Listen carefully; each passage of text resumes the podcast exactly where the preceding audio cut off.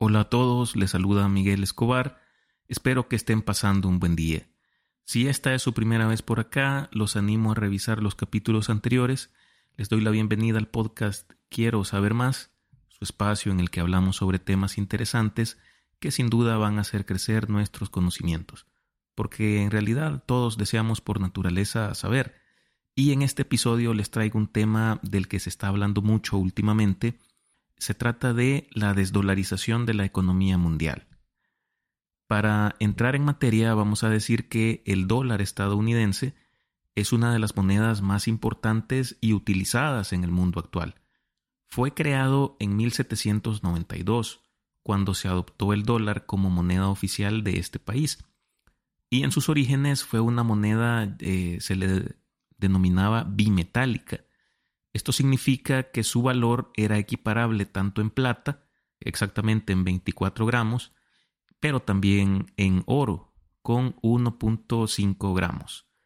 Esto duró hasta el año 1900, cuando se promulgó una ley que únicamente permitía respaldar el valor del dólar al oro, lo que significaba que cada dólar emitido por el gobierno de los Estados Unidos tenía un valor correspondiente en oro que se encontraba en las reservas de este país. Después de la Segunda Guerra Mundial, desplazó a la libra esterlina como principal referente monetario para la economía mundial. Para 1971, el presidente Richard Nixon eliminó la convertibilidad del dólar en oro, lo que permitió al gobierno estadounidense imprimir más dólares sin necesidad de respaldarlos con oro.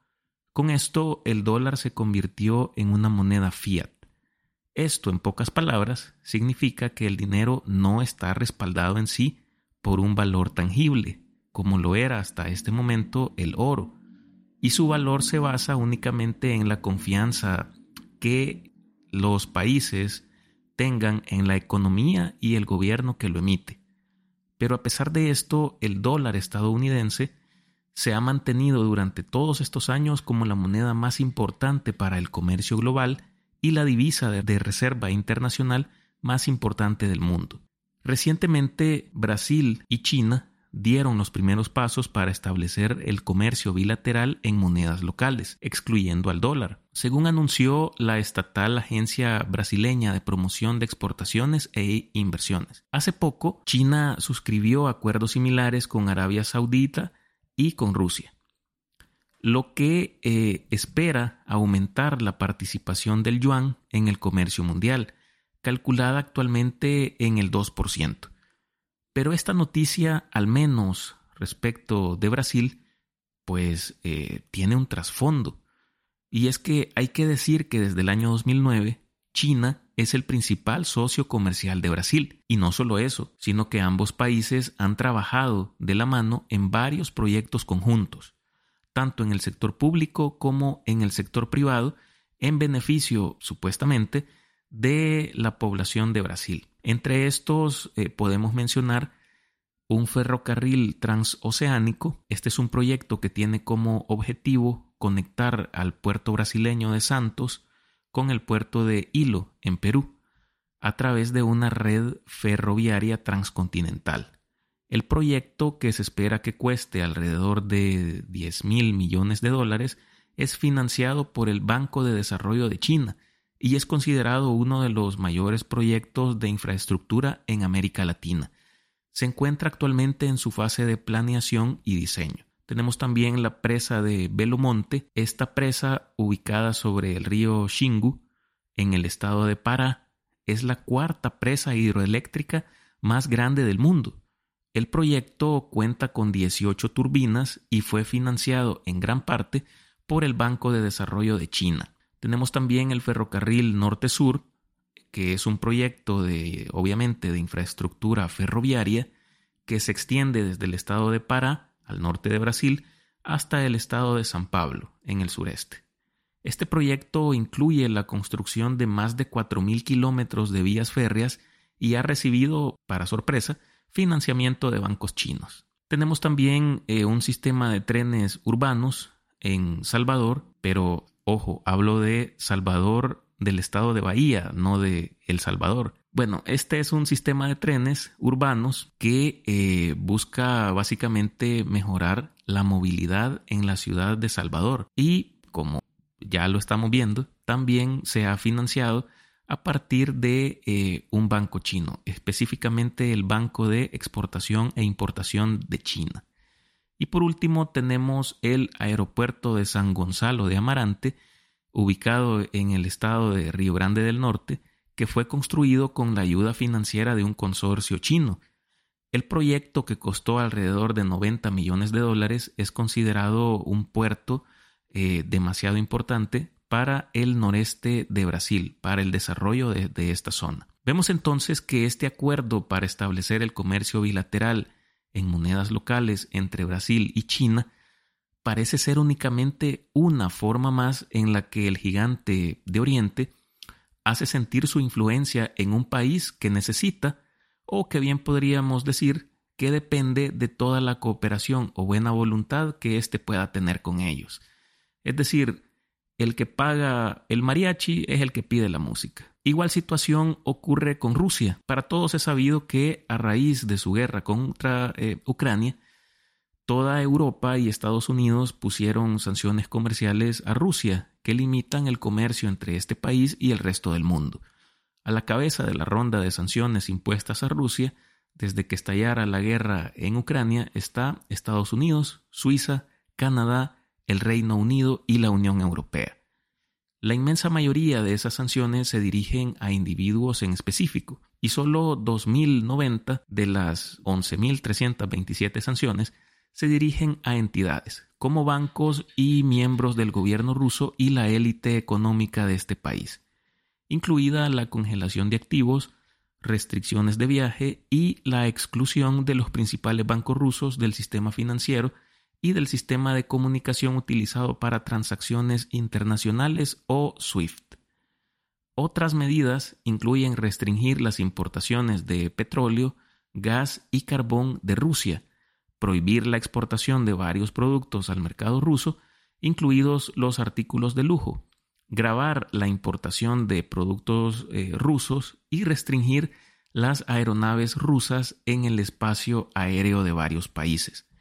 Pues a finales de marzo de este año, los mandatarios de Rusia y China se reunieron en Moscú para concretar acuerdos que reforzarían la cooperación en ámbitos que van desde el comercio y la tecnología hasta la propaganda estatal.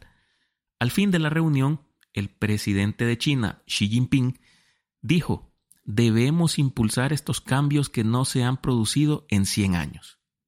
No sabemos a cabalidad a qué tipo de cambios eh, se refería, pero sin duda algo tendrán que ver con el surgimiento de un nuevo orden mundial, probablemente multipolar, alejado de los valores, normas e influencias occidentales que promueve Estados Unidos y la OTAN, así como otras organizaciones internacionales. Sin duda, todo esto pone en peligro la hegemonía del dólar como principal tipo cambiario en el comercio mundial, ya que China y su yuan se encuentran al acecho. Y las circunstancias, como ya lo venimos mencionando a lo largo de este capítulo, se prestan para ello. Pero también existen circunstancias que hacen que el dólar mantenga su lugar privilegiado en la economía global. Hay que reconocerlo. La economía de Estados Unidos sigue siendo la más grande a nivel global y cuenta con un sólido sistema financiero que si bien es cierto tiene sus fallas, es innegable pero eh, sigue a flote aún con estas. El dólar es la moneda de reserva mundial más utilizada y aceptada en los mercados internacionales, lo que le otorga una ventaja significativa en términos de liquidez y demanda global, representando alrededor del, del 60% de las reservas globales. A esto hay que sumarle el hecho de que el dólar estadounidense es la unidad monetaria estándar predominante en que cotizan y se comercian los bienes y con la que se liquidan los pagos en los mercados mundiales de materias primas, como la más importante de estas, el petróleo. Otro factor que respalda la hegemonía de la moneda estadounidense es la estabilidad política y económica de los Estados Unidos en comparación con otros países. Y es que a pesar de los desafíos económicos y políticos que enfrenta periódicamente, Estados Unidos continúa siendo considerado un país estable y confiable en términos de su, sistema político y legal, lo que brinda confianza a los inversionistas y a los mercados financieros internacionales. Al mismo tiempo, el dólar cuenta con una amplia red de acuerdos bilaterales y multilaterales con otros países que han contribuido a fortalecer su posición como moneda dominante. Por ejemplo, muchos países tienen acuerdos de intercambio de monedas con Estados Unidos para facilitar el comercio y las transacciones financieras. Asimismo, hay eh, varios países, como por ejemplo mi país, El Salvador, en el que eh, el dólar estadounidense es de hecho la eh, moneda de curso legal, así como también en Panamá y en Ecuador. Además, instituciones financieras internacionales como el Banco Mundial y el Fondo Monetario Internacional también utilizan el dólar como moneda de referencia para las transacciones y la valoración de activos. La desdolarización de la economía global tendría consecuencias, eh, obviamente, consecuencias significativas en los mercados financieros y en la economía mundial en general.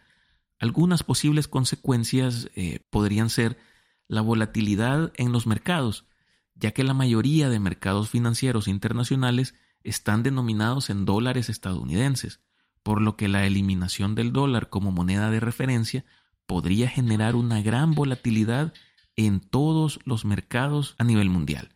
Si vemos eh, casi que siempre que nosotros eh, queremos saber el precio de un producto en, específico y lo buscamos eh, por internet, casi siempre el precio de referencia viene en dólares y es eh, justamente por esta situación.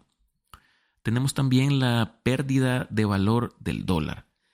Si los países eh, comenzaran a reducir su dependencia del dólar, esto podría llevar a una disminución en la demanda de la moneda estadounidense y por lo tanto a una pérdida de valor de esta. Es decir, la economía estadounidense entraría en una eh, gran inflación, por qué no decirlo, en una hiperinflación, como eh, le ha pasado a países como Venezuela y como le está pasando últimamente a Argentina. También eh, tenemos otra de las posibles consecuencias, que es el cambio en los flujos comerciales. Y es que la desdolarización podría cambiar los flujos comerciales y hacer que los países se alejen de los Estados Unidos como socio comercial preferido, lo que podría tener un impacto significativo en la economía estadounidense. Y ojo, estamos diciendo que la economía estadounidense es una de las más grandes y más estables a nivel mundial. Entonces, pongámonos a pensar, por más que nosotros creamos que no nos veríamos afectados como eh, al ser de Latinoamérica o si ustedes son europeos o en donde sea que, nos escuchen, pero si, veámoslo así, si le va mal a la economía más grande del planeta, ¿qué creen que le va a pasar a la economía de sus países? Incluido eh, el mío, obviamente, El Salvador. Y por último, tenemos eh, una de las probables consecuencias, sería el cambio en la política monetaria de los Estados Unidos. Si el dólar perdiera su estatus como moneda de referencia, esto podría obligar a la Reserva Federal de los Estados Unidos a reconsiderar su política monetaria y la forma en que controla la oferta de dólares. Bien pudiese existir este cambio de, paradigma respecto de la hegemonía del dólar, pero eh, obviamente es algo que no va a ocurrir de la noche a la mañana y que eh, bien puede hacer que la Reserva Federal de los Estados Unidos a lo largo de este tipo de procesos empleen algún tipo de medidas para paliar un poco esta situación y, por qué no decirlo, para probablemente revertir este tipo de procesos. Pero a pesar de estas, de estas conjeturas, la realidad es que actualmente es poco probable que la moneda norteamericana pierda su hegemonía y esto es por múltiples razones. Y aunque así fuera, es importante traer a colación que un cambio de esta magnitud en la economía global es un proceso largo y complejo. Como ya lo mencionábamos, es algo que aunque llegue a suceder, no va a suceder ni siquiera de un año para otro y que al, advertirse este tipo de situaciones por parte de eh, un país tan grande como los Estados Unidos, obviamente tendrían ellos que modificar sus políticas monetarias tanto nacionales como internacionales para efecto de revertir este tipo de, situaciones o ver de qué manera eh, sacan a flote su economía. Bueno, con esto hemos llegado al fin de este episodio. Espero que lo hayan disfrutado, espero que hayan aprendido algo nuevo y sobre todo haber despertado su curiosidad sobre este tipo de temas. Si es así, los animo a revisar los capítulos anteriores, suscribirse, recomendar y calificar este podcast en su plataforma preferida. Nos escuchamos en la próxima para conocer un poco más sobre un nuevo tema. Saludos y hasta pronto.